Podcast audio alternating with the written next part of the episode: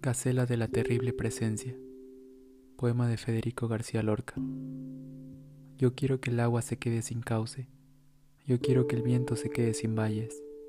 Quiero que la noche se quede sin ojos y mi corazón sin la flor del oro. Que los bueyes hablen con las grandes hojas y que la lombriz se muera de sombra. Que brillen los dientes de la calavera y los amarillos inunden la seda. Puedo ver el duelo de la noche herida, luchando enroscada con el mediodía Resisto un ocaso de verde veneno y los arcos rotos donde sufre el tiempo.